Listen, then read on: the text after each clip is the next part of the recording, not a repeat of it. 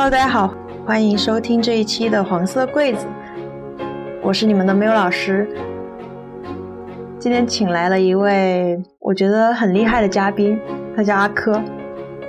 为什么说他很厉害呢？因为他在前些年的工作里面一直在从事一个我个人非常崇敬的议题，叫做 LGBTQ 的反家暴工作。秋天该很好，你若尚在场。秋风即使带凉，亦漂亮。深秋中的你，甜蜜我梦想。就像落叶飞，轻敲我窗。阿珂可以跟大家打个招呼。嗯，嗨，大家好。嗯，我是阿珂。嗯嗯，可以简单自我介绍一下吗？可以说比较近两年吧，因为我现在已经从这个 LGBTQ 的这个家暴防治工作里面。有些抽离了一段时间了啊，然后但是在之前，呃，有大概从一二年去接触这个反家暴议题开始，然后一直到呃二一年的年初这么一段时间，大概有近九十年的时间在议题上有很长的一段时间，然后在家暴服务领域是从一六年开始啊，然后去做呃，因为一一六年之前更多是一些研究，一些通过社会学视角的一些。数据和质性的田野，然后到一六年之后三月家暴法出来，然后我所在的这个 LGBT 的一个服务机构，然后也应运而生，嗯，然后当时嗯出来了之后就开始去做一些像社工视角的一些比较专业的服务于性别领域的呃家暴防治、性别防治的这些。呃，团体的、个人的啊，这些工作，可不可以理解为你一六年之后就真的到第一线去，真的会接触一些家暴情境的一些工作里面去了？对，哦，迫不及待，好多想问的问题。那你可以先简单的介绍一下，在一六年之后，你你真的去一线里面工作的时候，你的一天是什么样子的吗？就当时的内容大概。可以，因为当时我当时还是一个全职的一个 NGO 的从业者嘛，嗯，所以除了有一线的一些内容以外，可能占一个三分之一或者四分之一左右。然后关键是作为那个机构，它其实是有更多的一些社群属性，嗯，就一线不单单是说服务于呃个体或者个案这种 case，然后还有一些是比如说团队、团体、小组啊这部分，呃，是给我们当时是。相当于是想去用我们这个机构做一个 LGBT 家暴的这个呃试点，然后它的整个的机构架构也是一个金字塔的，呃，相当于是有家暴防治呃干预机构的一个金字塔结构。它从最底端，它会去做一些社群倡导，那是对于所有社区的，呃，像我们当时服务是 LGBT 社区的所有社区的一个防治机制。然后这里面的手法包括社群教育，包括。一些呃，就是服务者的教育、服务者的培养，嗯，然后还有一些工作坊等等不同的形式，嗯，然后呢，再往上呢，它其实是给到一个有比较具体或者说潜在有这个很深的需求的一些社群伙伴，然后给到大家去做一个些小组，然后这个小组可能是开放式或者半开放式或者封闭式的小组，然后给到大家在亲密关系和原生家庭。啊，主要就是原生家庭有一些出柜的议题啊，亲密关系有些沟通的议题啊等等，然后去做一些就是这个金字塔的中间部位的这种社群赋能，然后社群教育这部分，嗯，然后再在金字塔的顶端，然后这个部分就是属于呃有比较明确的事件的 case 的求助啊，那就是有点像是一对一或者一对一个家庭家庭系统的这种对话和。呃，相当于是服务方式吧，嗯，所以这个在金字塔最最最顶端，也是一个走到个人生命当中比较深的那个部分，嗯嗯，对，然后是这样的一个，其实这个体系也是根据一些不同地区吧，因为其实，在大陆地区的家暴防治法是，呃，在就是我们如果是真的是空间衡量比较的话，其实是比较滞有对有些地区是比较滞后的，嗯，像英国啊，像台湾啊，像。呃，美国等等有些地区的家暴的防治，它的体系是很健全。呃，对但，一直在发展嘛，嗯，然后但是比较早就把它这个议题又提出了，嗯，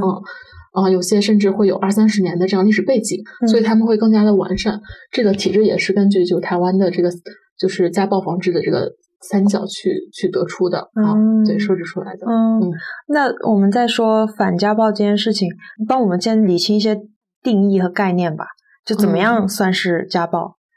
这个其实呃，相当于是。不管从一六年当时开始啊，一六年之前我们也做很多培训，因为当时服务它是没有一个法制的背景、法律的背景去保护嘛，需要有一个法律的这种形式和身份。嗯，呃，立法之后和立法之前，我们都有去做这个服务者的培训。嗯，不管是服务者还是社区的伙伴，都会做什么是家暴这件事情的从零到一的这个科普。对对对对对，这个意识提升吧，相当于我们当时的这种功能概念。呃，在这个部分可以介绍一个呃三个要素，嗯呃一个呢就是对于关它的核心要素是它是一个权力控制的关系，嗯就是这三个要素，一个呢是它会有一个施加方，嗯嗯，然后就是有一个施暴者，我们相当于施暴者，但是这个可能有些标签，我们呃对于服务者我们会有些其他的词替换，比如相对人啊，这个是说相对我们的求助者的一个或者来访者的。一个施加的对象，对方，我们所以在这个台湾的这个话语状态里面，他会用相对人去表述这这样会可以去污名化一点。对对对对，是就不要把它作为一个施暴的标签。明白。然后呃，相对人或者说相对人，这是一个实施方，暴力实施方，然后这是一个要素。然后另一个要素呢是呃，当事人是有感觉到备受伤害。嗯，所以不只是身体层面的。精神层面、心理层面，这个都是算的。对对，有伤害性。嗯，这个有伤害性怎么去定义呢？比如说，我精神感觉受到了控制，但它是一个很难被衡量的情况。呃，比如说，举个例子啊，嗯嗯，呃，现在有很多伙伴提问，那我要遭受到冷暴力怎么办？那对方明明是，其实对方。他就是在我需要的时候没有关心我，或者在有些问题不予置之，他就冷处理了。那对于我来说，他其实就是一个忽视、一个暴力的一个表现。嗯，但是我们在这些事情上去应对的话，所以为什么要这两个元素都需要具备？它其中一个关键的是我们在法律上，呃，只会去看未成年这部分的忽视、漠视。但是如果是成年的话，呃，我们的。相当于是有一方不作为对另另一方造成的这个伤害的体验啊，那在这个部分是没有办法认定的。所以说，在整个的目前的这个暴力分类里面，冷暴力它其实是一个大家，比如说互联网用词啊，或者以以以以一些以以叫什么口口相传的这么一个不规范的用词吧。嗯，但其实我们在暴力分类里面很难界定这个冷暴力。对，有精神暴力，嗯，有。肢体暴力、有性暴力，还有经济管控、经济暴力，对，这是在暴力形式里面分这四类。精神暴力怎么理解？就比如说有辱骂，有这种不断的骚扰，嗯，就这种有呃非肢体的，嗯，但是还是会有一些能留下一些证据的，对，有这种实施方的，OK，所以在这种条件里面会有一个实施方这么一个角色，OK，嗯嗯，对，所以这两个必须要都具备，不然的话，比如说，就比如说我。嗯，有一些有一些案例出来的话，就是对方其实对这件事情的认知可能是有一些不同，有些差异，但是对于当事人的感受是被忽视的，或者是被虐待的这种部分，哦，那这个部分其实也很难去听一方之言去做一个判断，对，嗯。然后，当然，另外一个角色就非常核心的，就是关于权控关系，就像刚刚你说的第三个要素。对，而且第三个要素是一个非常核心的要素，嗯，就是，嗯，对方他不管是行动还是不行动，还是哪样的一种方式，他的呃，还是说呃，被是被受暴方，他有没有感知到？我们在分类里面有一个类别叫高压管控，啊，就很可能，但是在高压管控里面。很可能他意识不到自己被控控制了，嗯嗯，就有点，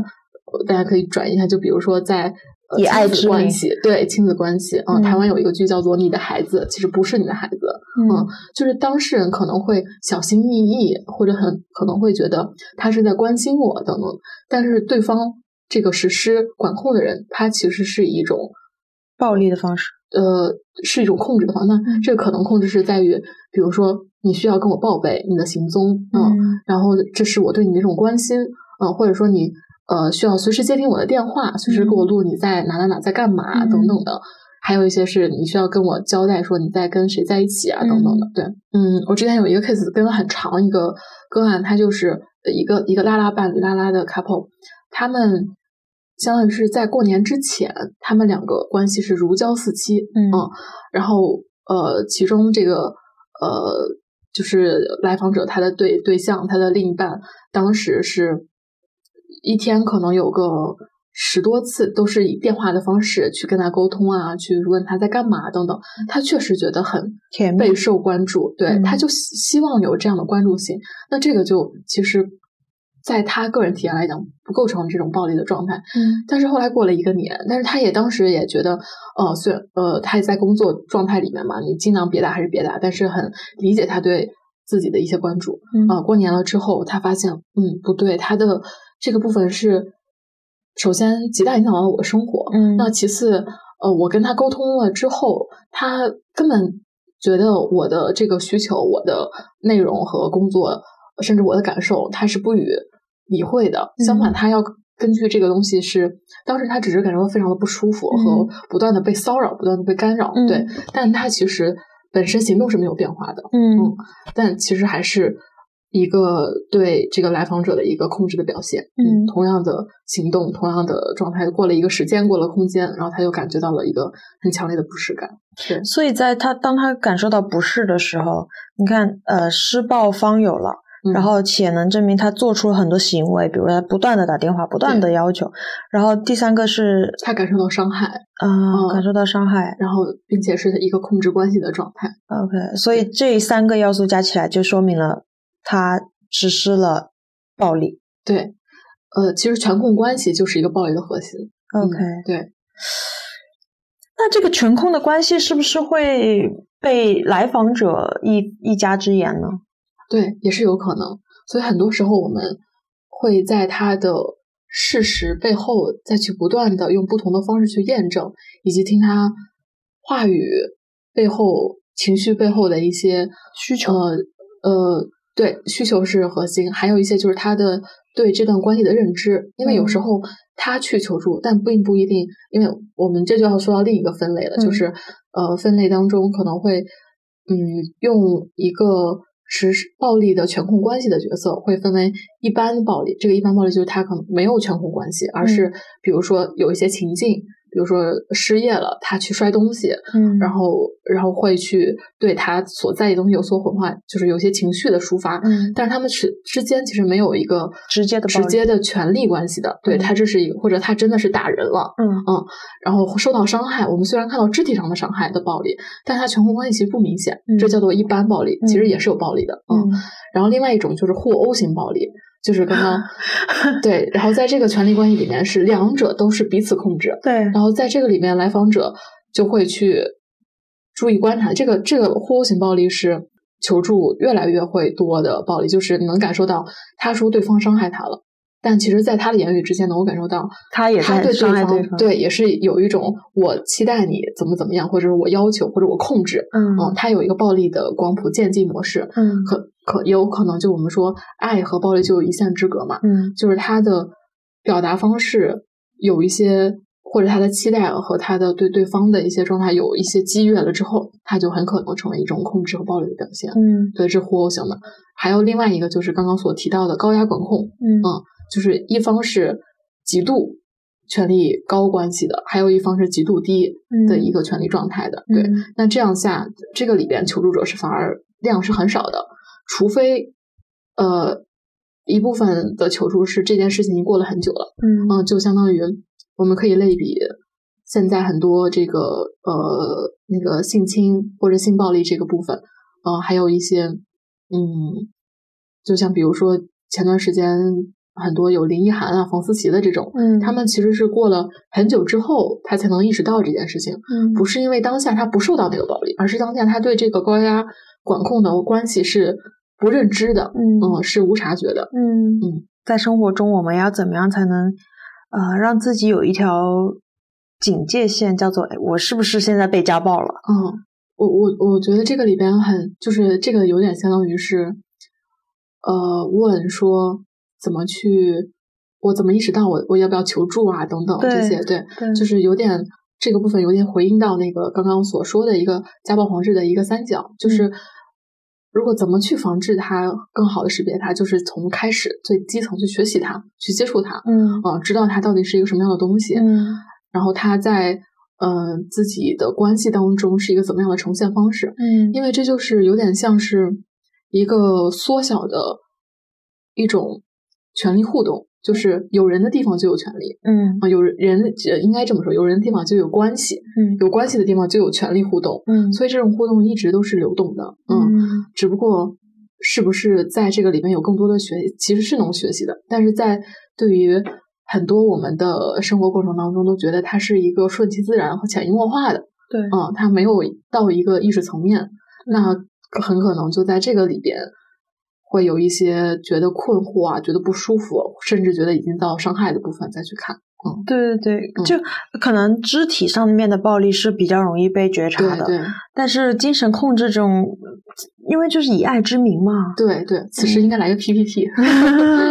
对，像这种情况，嗯，一般你们除了去做社区教导，然后一些团体的培训以外，那是不是也得是来访者他真的觉得自己不行了，找到你们？你们才有机会去发现这样的案例。嗯，呃，就是我们的一个，就是相当于是接服务的边界，嗯，这个部分很重要，就是不会去干预对方的一个，就比如说，其实，呃，对于警察来讲，嗯，呃，他们看到有暴力事实，他们可以去干预，但是我们其实没有一个这样的手段，我们只能是劝导，呃。不算是，就只能是他们求助了之后，我们应对他们的需求去做一个呃暴力的识别、教育还是干预也好。对，因为我能想象到有很多种情况是他自己觉得没问题，但是在你们的视角里面已经觉得其实他可以来求助了，或者他深陷其中不自知。对，嗯，这种就只能通过更多的科普和教育，让大家有这个意识。对，就是这个部分有一个呃。这样吧，我引一个不恰当的一个目前的话语，就是尊重他人命运，嗯，就是放下助人情节，嗯，而且这个边界是助人者非常需要去反思的，是的，因为一旦你的呃，相当于助人，所谓的助人，他其实不一定他是尊重了对方的需求，是的，对，一旦走出这个部分，他其实就是有一个呃，你是不是带入了自己的自己的需求或者自己的一种。呃，非职业的一种认知，而且带入了之后，后面也可能会引发自己的替代的创伤，还是其他的呃非职场的这种呃不能说职场吧，就非当时职责那个那个那个状态，嗯，对对方也会说说成就二次伤害。哎，那我很好奇，在你工作这些年里面，你有没有某一些瞬间是我真的好想帮帮他，就是你的做人情节上升了，有没有这样的案例？嗯。我觉得就是分开说，我想帮帮他这件事情是会有，嗯，而且可能会时常有，嗯。嗯，呃，正因为这种状态时常，我觉得这有点像，我不知道能不能是本性的那个部分，就人性的那个部分，就是正因为这个部分时常有，所以很多的服务者或者一线的伙伴，他会有替代性的创伤，在服务当中就会有很多的无力感、无助感，跟呃服务对象能有。一些就是共情的部分更深的话，会对自己的伤害也会很大，尤其是很多案例积累起来。所以在这个点上，就又说到第二个，就是这个部分就会越来我我越来越下降。嗯，因为正感受到自己的一些失调状态，一些呃可能需要不断的去磨练和学习，再去把能够持续性的助人的这个自我。去体现出来的话，那必须要划开你的生活、你的自我和边界边界。对，所以对那些有些近处的哭声，嗯，当坐在那个服务的位置上的时候，你不得不去先去评估一下这个近处的哭声，它背后到底是哪些是你需要去聆听的。嗯啊，嗯，而不是他真的哭，你就需要真的是需要去。呃，给他递纸巾还是要干嘛？嗯，这个要怎么去做区分呀？举个例子，嗯，咱就是用例子可能会更直观一点。嗯，那比如说，呃，其实后就除了 LGBT 的这部分的呃这个家暴服务以外，因为后期也接了很多妇女的，就是通识的这种性别家暴嘛，大部分求助都是妇女，当然也有也有也有这个呃顺性别男性来求助，但是顺性别男性被女性。呃，有被女性就是非常零星，他他是感觉到不适，还有一些是顺性别男性是去为他的父母求助，嗯，就是父。母之间的暴力，嗯，或者。以及他受到了父母的那个那部分的暴力，还有一些呃顺性别男性的同性恋，嗯，这样说，呃，他会受到出柜的这部分的一些暴力问题，嗯。嗯，还有顺性别男性的 gay 的呃之间的呃就是 CP 嗯。couple 之间的这种。呃，亲密关系的暴力，对。然后呢，说回来，所以我下面这个举的例子是一个一个相当于嗯三十四十四十四十岁左右的一个一个女性求助，她求助的 case 的情境我不说，但是呃，她在过程当中，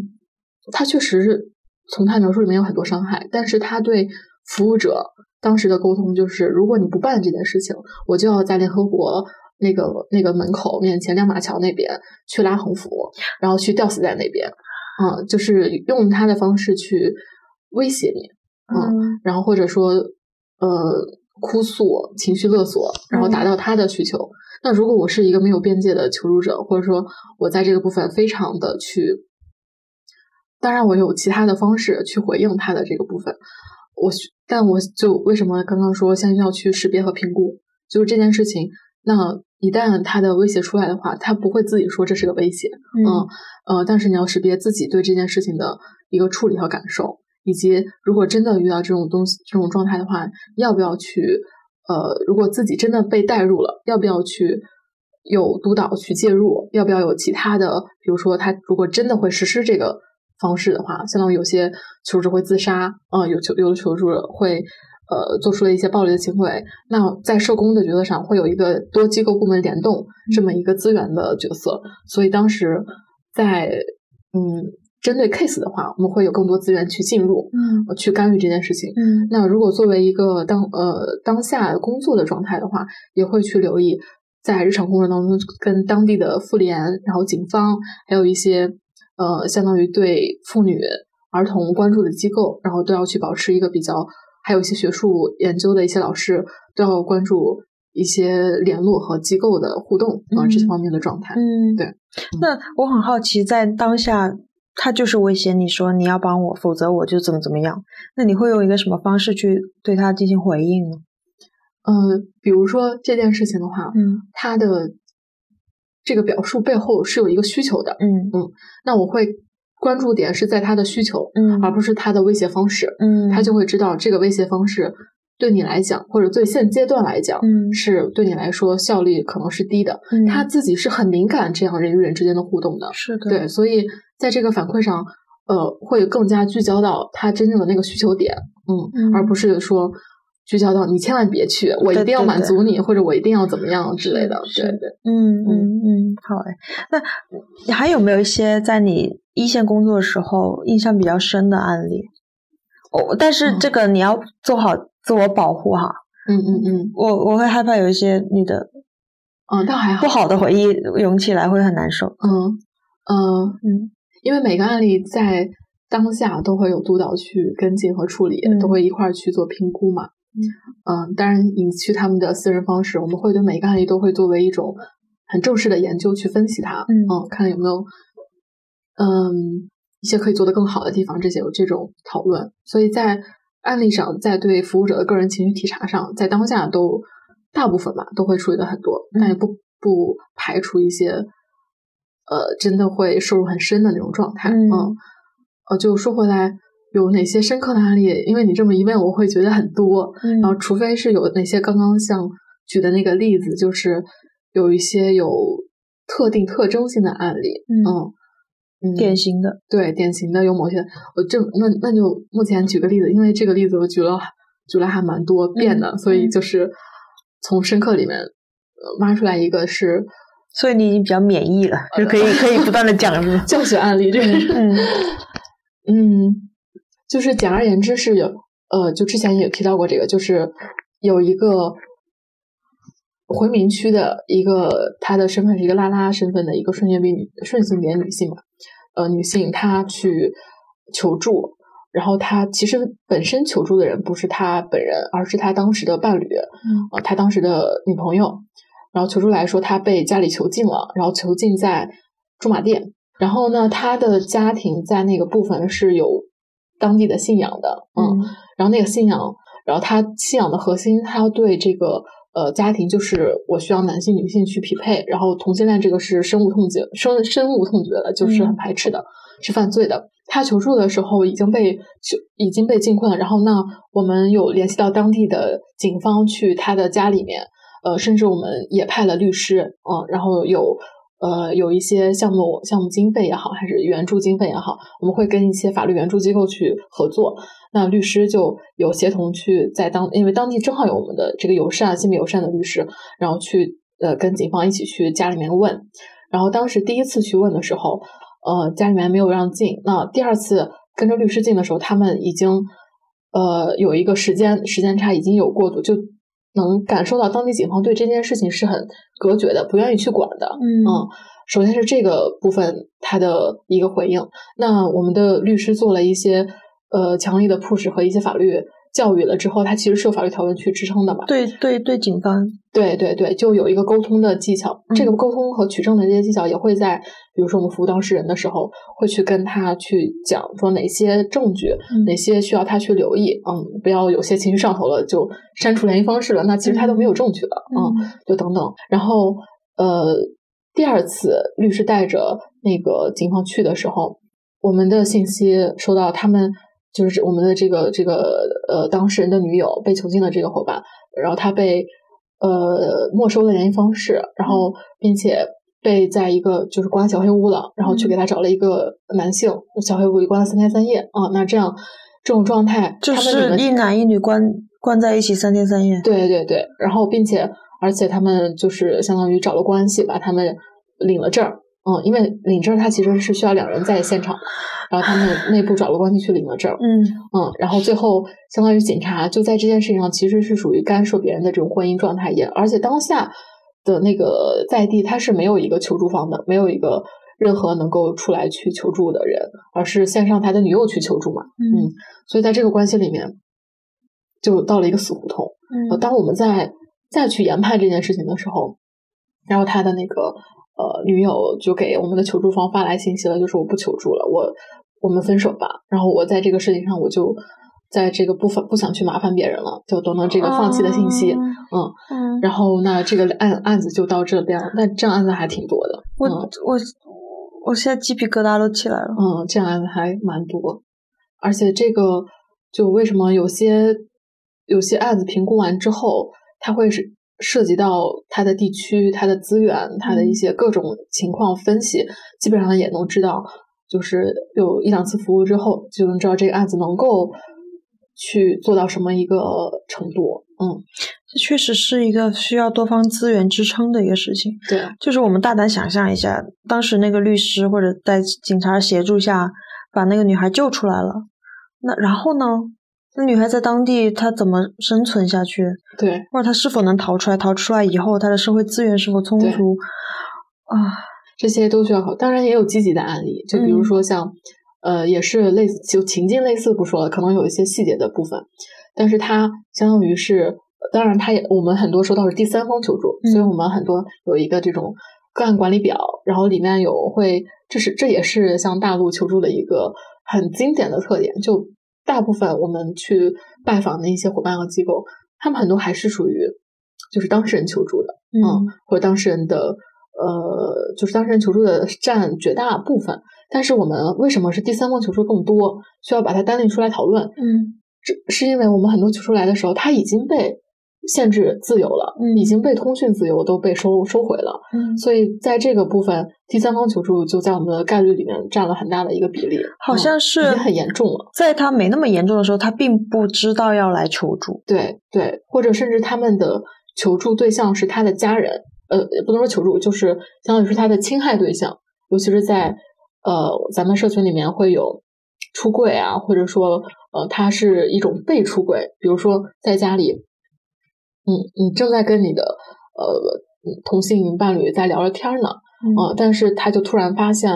呃，对方是一个就是家人就突然发现了你的手机和聊天记录，啊、有这种的，当然也有那种比较主动出柜失败的，然后被直接关的，还有就是放假的时候想去跟爸妈心平气和的谈这件事情，哎，没想到开学了之后就回不来了。嗯，因为家人不不想让他再回去回学校，再去跟那个是谁谁谁那个带坏你的朋友啊，去嗯再去接触了，等等，嗯就这些是他们受报的一个很很很重要的、很多见的一个诱因。嗯，所以求助进来的时候，就已经是第三方在意识到这件事情了。嗯嗯然后再说那个比较积极的案例，就是他在当下虽然也跟家里人起了很大的冲突，但是他当下呃，首先他有一个很好就没有上丧失他的联络方式，能嗯够对外联络。然后其次就是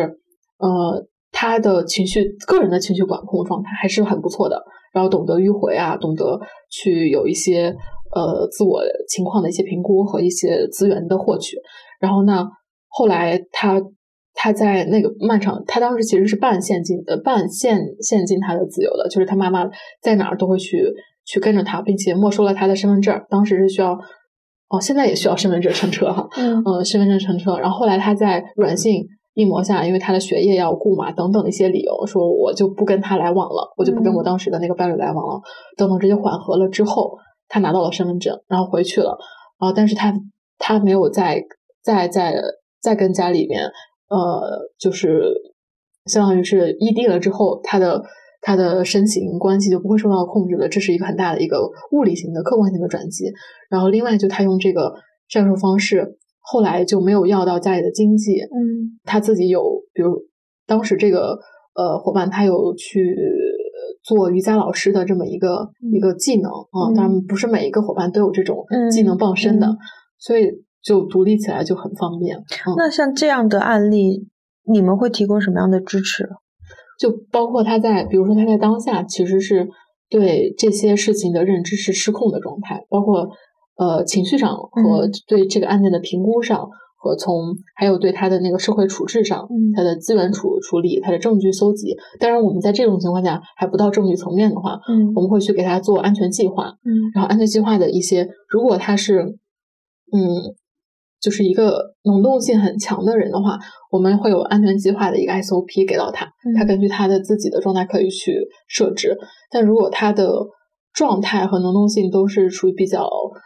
低的状态，对，比较有风险的状态，那我们会在对谈的过程当中帮他去制定这个计划出来。嗯对当然，计划归计划，有时候实行的时候也会不断的陪伴他，然后嗯去跟他在特定的状态、特定的联系方式去沟通啊，等等的。对，我有个很大的问题，其实刚在你说积极案例之前，我就想问了，就是面对那些无能为力的部分，就比如说他主动放弃求助，或者是你们做了很多的努力，可能都最终拯救不了。我的自然情节上来了，呃就没有改变那个现状的话，你怎么去面对这些巨大的失落？嗯，确实是会有失落啊。对，这就是说起来之前的那个部分，一些是呃，去不断的提升自己个人的从业的这个技能和状态，但一些真的是自己抵抗不了的，有些是靠督导，嗯。嗯，然后有些是靠就是相当于服服务者的团体互助，嗯后来在因为这个部分，在大陆地区，不管是 LGBT 还是对妇女，嗯，因为大部分的需求量还是在妇女身上嘛，嗯。嗯，在就是一个基数，妇女肯定是没有办法比的，在这个家暴基数里，嗯，所有的服务服务层面，它都是处于一个很婴儿的状态。嗯，所以并没有对服务者有更好的一个支持体系去帮助，嗯所以在这个里边，就是更多是靠到自己的平台资源和自身的资源更多一点。嗯像当时我们所在的这个机构，它的督导资源、它的服务者平台的资源，以及多机构部门联动的，还有培训的资源，都是在同期呃妇女。呃，LGBT 就不说了，因为是唯一一家这样的机构啊、嗯就是同期的妇女，全呃大陆的所有的机构都是属于一个就是非常领先的一种状态，嗯对，所以在现有的资源下去做这件事。我很好奇，就是在你们接那么多案例的，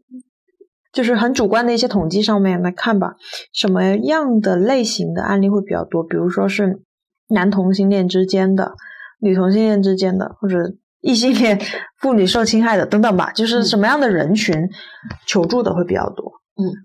嗯，分两个场域吧，就是一个是 LGBT 社群的，一个是那个呃，就是就是妇女这部分的家庭社群的。异性恋传统异性恋社群的异性恋社群呢，就是确实就是妇女啊，就是女性求助的来更多一些。在 LGBT 社群里边，求助最多的就是顺性别女性，她的求助的范畴不单单是呃，就是这种就是相当于伴侣的伴侣间的暴力，伴侣间的暴力控制更多的关系也是呃拉拉的社群。拉拉社群的暴力比 gay 的社群暴力多，非常严重。对，为什么我不理解？非常严重，就是刻板印象来看，女性之间好像会更 peace 温柔一些。嗯，尤其是对于其实拉拉的社群里面的呃 TP 区分，有有些是模仿异性恋社群的那种大男这种男性女性传统的男男性刻板的男性女性观去区分的。嗯，那这样 TP 这个区分的话，它要映射到那个模仿上面的话，那它其实是认同。一个暴力男性的对男性这么的一个刻板的角色在的，对，所以他的这种性别的暴力视角下会更加明显，嗯，而且更加不不会被察觉。嗯，首先他是就是这就是暴力的隐蔽性，就是首先他是控制关系，然后他不会被察觉。另外，他是在一个拉拉的控制关系当中，他更加不会被察觉隐蔽的隐蔽在隐蔽里边。然后其次也可能是。对，其实还有一个就是他们之间的这种暴力关系和情感的内容，还有一部分是对于自身伤害对对方产生的暴力控制，就是因为伤害自己。对对，就比如说我，嗯，你要跟我分手，我就割腕，对我就跳楼，我就割腕，或者我就去做一些其他的一些呃让你觉得受到伤害的部分，对这样的这种威胁性和伤害自己的暴力。这种在拉的社群里也也非常非常多见，嗯，所以如果你们去判定的话，伤害自己这一方其实是施暴者，对他只是以伤害自己的方式出现而已，对，也有可能这个部分是互殴型暴力嘛，就刚刚说的，就是两方都有控制需求、控制关系，嗯，当然也可能就是他就是一个就比谁比谁高的，谁比谁过分的这种权力关系状态了，嗯嗯，对，拉拉社群非常常见，然后就是呃，除了伴侣关系外，拉拉社群的常见的点还是在于那个呃原生家庭的嘛，就是出轨。因为在对于呃目前的性别红利上，男性的不管是在各个方面，他都是有更多的自主性的，对。所以在原生家庭的需求上，拉拉的求助也是居多的。嗯嗯，对。那哦，还好奇一个事情啊，就是性暴力，嗯，可以单独拿出来讲一讲吗？可以啊。它一般会以什么样的方式出现？呃，可以类比，就是比如说我们有听过“婚内强奸”这个词，对，嗯，对，这种的就是属于，但婚内强奸现在这个认定确实是比较比较难，对，比较模糊地带。呃，如果在于这种 LGBT 社群的话，就确实就是有，嗯，就是非，就是非情非，哦，不应该用这个词，就是属于强制强制插入这种的，也有一些行动，嗯。呃，像这种是属于性暴力的表达方式等等，还有甚至性暴力它不仅仅是插入这件事情，呃，还有一些比如说，只要我不愿意，对你这时候对任何方式，对任何的这种以性为呃取向的这种行为，然后实施的这种不愿意的方式，啊，都是属于暴力的，呃，对对对对方的伤害都是暴力的性暴力的范畴。但这种就更难取证了。对，那比如说他就说了一个呃。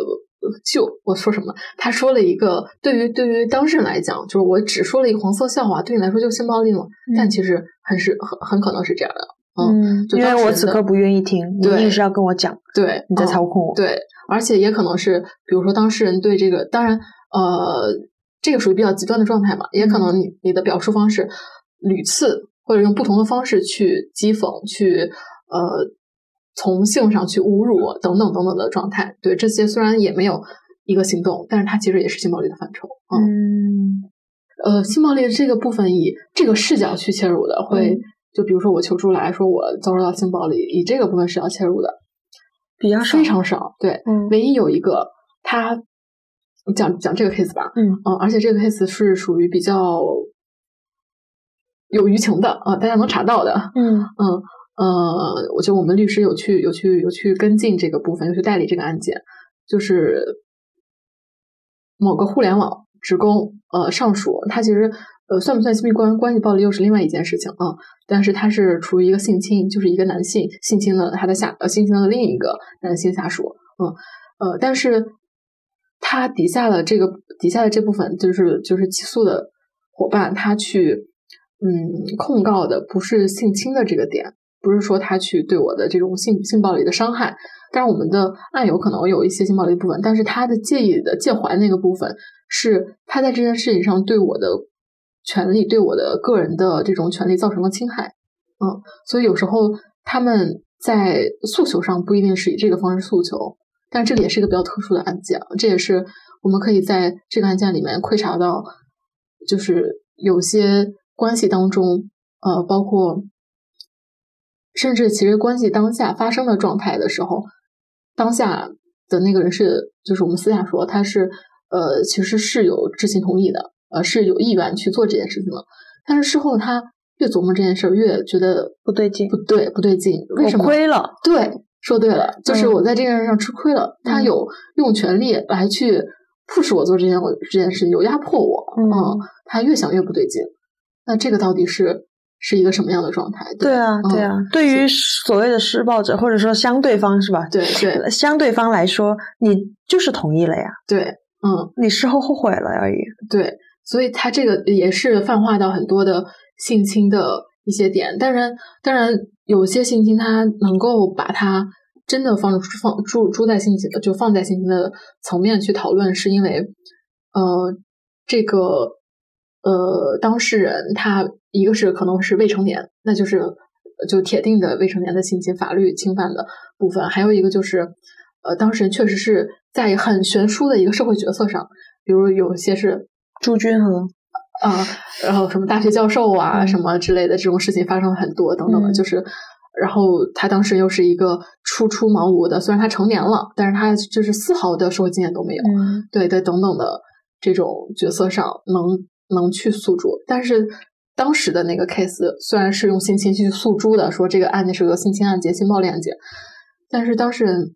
你很难说他到底是以一个什么样的这种状态，但是我们不会去去判断他、去推断他这个点，嗯，而是看他的整个的需求和去互动到底怎么能够给他的需求上有一些他被侵害的部分，嗯，有一些就是讨论，嗯嗯嗯，对，在性侵害里面，男性的比例会比女性多吗嗯？LGBTQ 社群，，LG LGBTQ 社群吧。呃，说实话，就是性侵的这个诉诸的这个这个口的案例都非常少，嗯嗯呃，大部分的呃 case 和诉诸的案例会集结在那个那个肢体暴力跟精神暴力上，嗯然后性暴力这个部分的经济控制它会发生，而只是其中的一个环节而已。对对，你就会看他们是相互是有叠加交集的，嗯对，所以说在这个部分说我们用性别的部分去给它取样的话，呃，可能就比较难。明白了，明白了。那呃，我还有个问题，就是施暴者本人，你们会有一些支持和帮助吗？啊、这个问题也很好，就是现嗯。在在大陆的条件，我知道有其他的地区是有这个条件的啊、嗯。而且他们是会联动司法部门，呃，一些正式的支持系统去做干预，然后背后也会有，比如说他是否有需要做一些精神鉴定啊，他是否要有一些吸毒、戒戒毒、物质滥用，还有一些呃酗酒等等的这种呃元素，但是目前现在在大陆，我我我我已知的是没有，而且还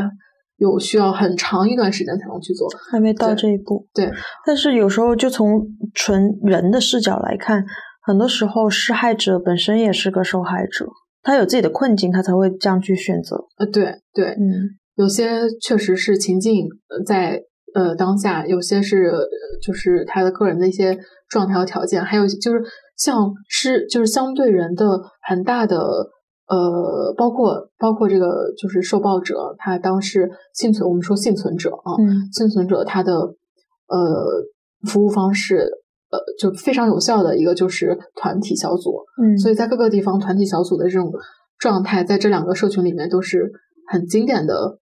一个疗愈方式。嗯，然后但是在我们的目前的情况下，没有针对，当然也有相对人小组有试点什么的，但是没有一个真。呃，主主体的服务就是为相对人去做的，嗯，没有这样的一个机构去去做。但是会有一些呃施暴者会主动参与到这些小组里面去获得支持。哦哦，对，这个这个问题问的很好，就是他前期有一个背景是，他是一个主动求助还是一个被动干预？嗯，哦，我刚刚说的呃那个范畴是一个被动干预的范畴，嗯，它是会联动司法和相对人的一个处置和相对相对人的一些服务吧。但是如果是他是主动求助了，也很多。他们比如说求助了，呃，当然他的求助口大部分他不会在在在咱们这儿，在这个家暴服务上，他们很多求助口会求助在心理咨询上，嗯，心理咨询口是完全不一样的。他的那个求助点，呃，有一些是他自己的控制不住打人，对他的情绪管控，嗯，或者他的家家家庭的。呃，变化嗯，或者还有一些是他自我的一些难过、自我的境况、自我的问题等等的，他的这部分的求助，但是很少，或者说甚至目前非常少遇到说我求助我因为过来是因为我打人了，对，因为不敢呀，就是你们是一个反家暴机构，然后我告诉你说，相悖的，我我我打人了，你来抓我吗？就是有没有一个可能性是未来？从你们的角度，你们也是愿意去接纳这批人，给他们提供帮助和支持的。就是说说实在的，现在呃，我们没有明晰的去区分他到底是幸存者还是相对人。嗯，因为刚刚也说了，就很多我们在服务过程当中发现是很复杂的。对，它里面就是很可能这个关系是流动的，它的权利状态是流动的，是一直在变化的。然后在这个里面，其实我们是。是基于不是基于他的身份去服务，而是基于他的这个求助的诉求，对求助的诉求和他的这个主观的行动去服务。嗯嗯，对，明白了。那还有一个问题啊，就是如果假设某一天我们意识到了我们在处于一个被家暴的情境之下，嗯，我们能做什么？要怎么做？有没有一些资源或者很很简单的方式可以介绍一下的？嗯，但是当然希望大家都不要遇到这种情况。呃，对，但是多点技能，放彷徨声也不错。以及还有就是，不只是我们本人，就如果我们看到我们身边朋友、我们的家人遇到这种情况，应该怎么做？嗯，就我还是套用那个，就是刚刚一开始说的这个三角的对金字塔系统吧。就如果呢，你是一个对这个议题很关注的，嗯，然后很期待更多了解的，或者说甚至做一些服务、做一些事情的话，那你可以先从。知道这个东西是什么开始啊？先从去，比如说线上啊，或者呃一些呃团体、一些机构去找一找他们所出的一些呃书籍呀、报告啊这些。其实现在有机构推荐吗？或者书籍书籍推荐吗？如果要这些机构，你可以去查“彩虹暴力终结所”。OK，彩虹暴力终结所。对对对对，呃，对这个这个这个机构。呃，也是当时在，它其实是由我当时的那个机构孵化出来的，嗯，然后去去执行。然后，如果是异性恋群体呢？异性恋群体就呃，刚刚可以呃提到说可以去打这个妇女援助热线啊，嗯，就是有两两个路径，就看你当下的情况和状态。如果是很危机的状态，就一定要去报警。嗯，然后而且也是一个取证的好方式。对对，而且在这个报警过程当中，当然这个呃可能会比较细了，就是在你的呃境遇下，一个是嗯，如果说有些报警的话，你需要让他出具报警记录，或者说让他去有一些书面的东西去取证啊等等，就这个你需要去盯好，然后去看他到底是是不是呃这个人责任人是一个什么状态，要归到人，因为现在大部分的。警方都是需要被教育的。什么叫归到责任人？就比如说是谁接了我的 case，接了我的这个电话案件，要把那个警方给对，你要知道他的对这个人是谁，因为他是个很重要的证人。对，而且他接了这个事情，他就要对这个事情其实是有法律责任在，他的职能他不算法律，他的职能责任在的。嗯嗯，然后后续就是因为家暴这件事情不是一个一次性的事情。嗯呃，很多就像那个。呃，就是早前台湾有出一个那个报警的记录报告，就是求助了，就是报了多少呃，就是报了多呃呃，应该这么说，求助了多少次，他才会去从他的家里离开。多少次？就他已经求助了，就是求助了多少次？就对外求助，他可能内部已经有很多的一些争执和求助，就他对公部门报警啊，或者在这种家暴体系里求助，嗯，七次，七次，对对对，平均七次才才真的能够离开。呃，对，真的能够在这段关系里面去有一个分割，嗯，在这种暴力关系里面有分割。所以说，就是我想表达的，他的求助和干预和报警，他其实不是一次的。呃，我们的 case 里面也有很多，就是报了很多次警的无果啊什么之类的这种的也会有。当然，我觉得有些时候它不是一个，呃，说那就是到底是谁的问题。我觉得很多时候是一个信息它没有被被教育到，嗯，所以我们很多也有一些去给就是这些嗯公部门系统去跟呃像湖南的一些长沙的一些警方等等的，嗯，就去联动。就举个例子，去联动去。意识到这些事情去被教育，这个也是一个很像反诈啊，其实也是我们怎么能被输输输输出开，嗯，也是需要去被教育的。嗯，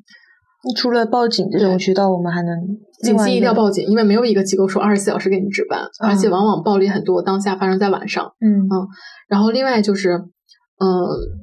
如果说你有比如说服务的机构，你是呃去可以求助。呃，比如说残暴中的 LGBT 的社群好，还是刚刚我说未未未平的这个妇女援助热线，还是有一些其实法律机构，比如说像芊芊芊芊律师律师事务所，还有像原众律师事务所，他们还有其实现在还有蛮多的一些法律机构、法律援助机构和一些社工援助机构。你在尤其是可以可以看你在地的，你这样你能去就是。面对面的去把这件事情去讲明白、讲清楚啊，因为呃有也有很多是电话上，或者也有很多是这种网络线上啊。那比如说我假设是一个嗯比较偏远地方的一个人，他需要求助的话，他在网上去查这些信息的时候，怎么去甄别这个机构是否靠谱？呃，说实在的，就是呃，在我当时，我现在因为没有办法给到那个比较精准的。呃，及时更新的信息啊，在当时网上是有一个 list，说那你要有什么情况你要求助，嗯。但这些电话大部分都打不通的，嗯，然后或者打通了之后没有人接，啊，有些什么空号什么之类的，嗯，或者打打通了说不是不是这个号等等的，所以给到援助对象的时候，我们就会去再验证一下，如果是比如说他是刚刚所说的河南驻马店的话，嗯，那我们验证一下，那这个电话真的能不能打？那这个。相对于当事人，他就是一个很大的，尤其是有一些偏远地区，你刚刚说的，他们就对这个求助，像很多我们长辈，他挂号的过，有些就医挂号，他都很难去走这个流程，更何况解决这种这种这种问题。所以，如果有一个思路叫做，如果你真的找不到，那你就先往一些大的机构先去找，不管怎么样，他都能够，也许能够给到你一些在地的支持。对，就只能说，呃。啊，对，当然还有一个主流的一个热线叫幺二三三八妇女援助热线，幺二三三八，对，啊，幺二三三八，对，妇女援助热线，嗯，它这个热线，呃，是会有不同的这种呃专门的服务者去值班的，嗯嗯，所以也可以，如果说想去找更多的需求或者更多一些在地的一些，呃，因为它是一个全国热线嘛，那在地的话可以让他去介绍，嗯嗯，当然。如果说，就像我们去做制定安全计划那种，就是相当于是对外的求助。如果呃比较有限的话，在安全计划里面也可以会给他制定。那你的邻居、你的亲友，哪些是站在你这边的？哪些是可以跟他再去多沟通一下你的近况的？然后哪些他是可以呃，就是在哪些资源上可以帮你多关注的？然后哪些他是有能力，比如说他是一个呃六十岁左右的妇女，那他身边有没有晚辈？呃，能够为他在这个世界上多多拉一把，嗯啊，等等这些讨论，他身边的资源都会给他讨论到。对，所以说，就怎么说呢？嗯，资源我可以推荐，但是有些情况下确实是太太以个案复杂的内容啊，而且不是所有的人都有我们这种检索的特权、网络的特权以及信息信息的这种特权。嗯，这个确实都是一些特权，大部分人还是在这个点上没有。很畅通的，嗯嗯，对，哦，对，刚刚也说到那个金字塔，说先了解嘛，先去做，然后中间有些团队小组也可以去尝试，而且，呃，我们说有没有效果这件事情，或者达不达到我们的服务目标，或达不达到你服务者的诉求，是自己的诉求是一方面，另外一方面是服务者呃服务对象求助者本身，你的求助这个行动对你来说就是一种力量，嗯。当然也有一就是一边求助一边碰壁这种的，就跟那个我是潘金莲，我叫潘金莲是那个刘震云的那个电影和那个书一样，就是他一边求助就一边会碰壁，嗯，但是说实在的，就是如果不求助的话，那就是完全没有希望的，嗯，对，嗯，当然。最重要还是要尊重，尊重个人意愿。对，尊重意愿。有些无能为力的部分，确实我们就是真的，嗯，就很遗憾了。嗯，对，很遗憾。对，你还有什么想要补充的吗？关于这个议题？嗯，因为其实你也离开这行业有一小段时间，但是很开心的是，你可能即将也会再次进入到这个领域去。嗯，我觉得。你觉得你在做一件什么样的事情？为什么要叹气呢？我的天，就是就是这个领域有点算是一个呃，因为是跟服跟跟人去交往，而且是人的更深的部分交往，会带入很多自己的那个人生经验、人生命历程的体验。就在这个活动这个这个这个这个事情的过程当中，呃，你会对自己的部分关系呃和人生经验有很强的反思性，嗯。嗯，而且在做这件事情之前，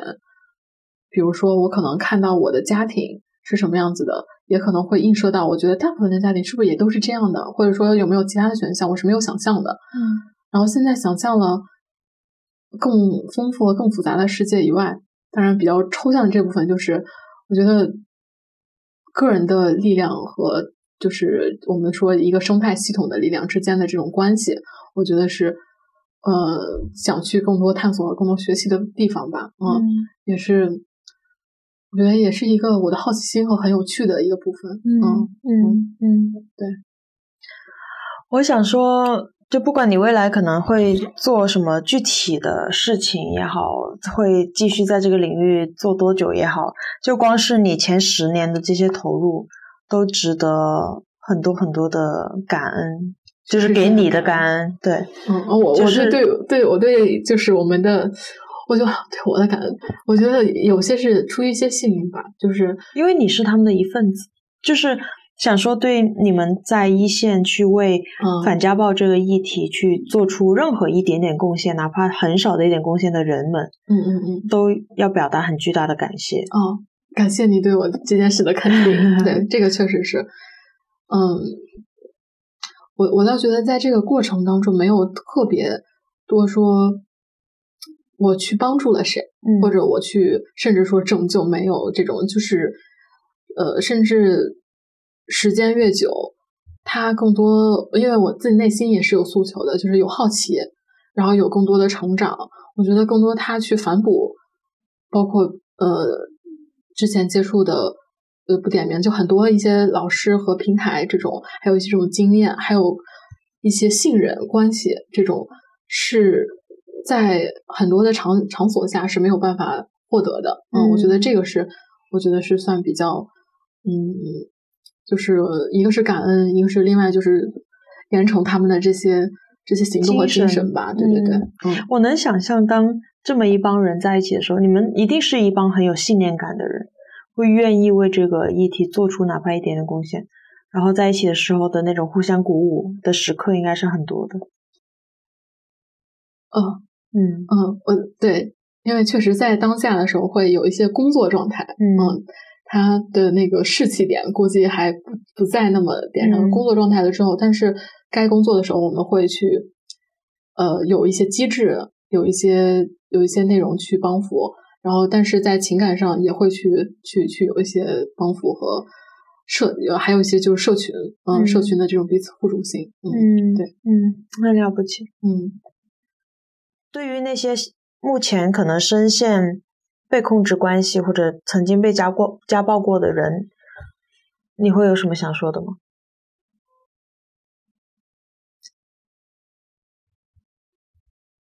对不起，我觉得我的语言太苍白了，在在这些就是用一言以蔽之的这种，对，嗯，嗯，在他们遭受的事情面前太苍白。嗯，对，就是他们应该说经历的这种过程吧，就是，嗯，我们就太幸运了。我只能对自己说，就是我们很幸运啊、嗯或者说，呃，其实我们身上也有一些这些历程，但是我们能够坐在现在这样去聊，啊，嗯，我就可能算是臆断，说我们都是一个幸运的，能够敞开聊这件事情的人。嗯有更多有力量。当然，我也希望，就如果真的要给予的话，我我我一件事的话，我就可能是，我觉得相信自己的力量吧。嗯就是这个事情很重要。嗯嗯。呃，最后就是你如果对未来中国也好，或者这个世界上也好，关于反家暴这个领域，你想要说一句话的话，或者是给一个祝福的话，那是什么？啊、但是我希望我们都失业，然后天下无报。真的就是，嗯，没有这件事情，虽然有点乌托邦了，嗯，嗯，是一个很美好的想象。对对对，其他都没有，就是这个想象抛给未来的人。嗯嗯，好呀，嗯，谢谢阿珂今天的分享。谢谢缪老师。嗯嗯谢谢，很开心。好，然后今天提到的那些资源，嗯我会放到 show notes 里面，希望大家永远都用不上，但是 记得反正有这些资源在，嗯，你不孤单。嗯，行，那我们今天就先到这里，好，谢谢，谢谢，拜拜。拜拜拜拜。我们的名字不叫小娟，花名是我们最后防线。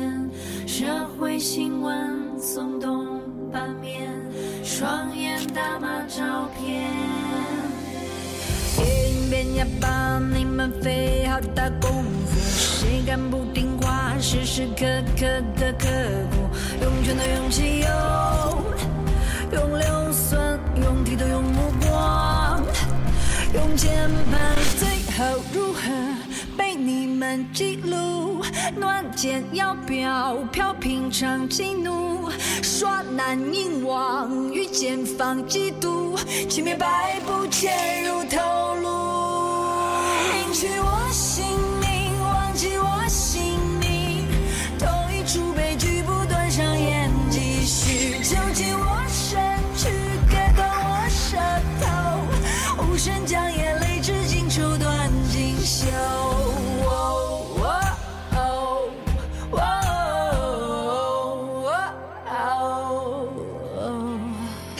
中间下水道，从昏房沉入河床，塞满行李箱，阳台上冰柜冷藏，在学校，在工厂，在路旁，枕边挑选的好地方，最后如何被你们制服？暖键要飘飘，平常激怒，刷蓝凝望，遇见放嫉妒，灵魂隔离融入血骨，隐去我姓名，忘记我姓名，同一出悲剧不断上演，继续。囚禁我身躯，割断我舌头，无声将眼泪至今抽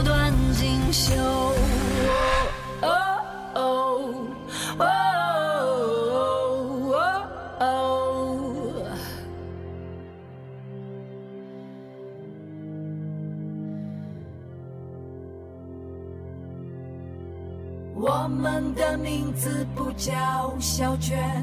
花名是我们最后体面。茶余饭后谈资消遣，